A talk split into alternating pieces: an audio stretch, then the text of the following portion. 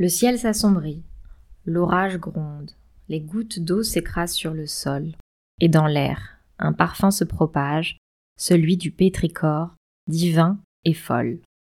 Il vient du sol, de la terre mouillée, de la pluie qui nourrit les ruisseaux, et dans mon cœur il éveille une idée, celle d'un monde nouveau, plus beau.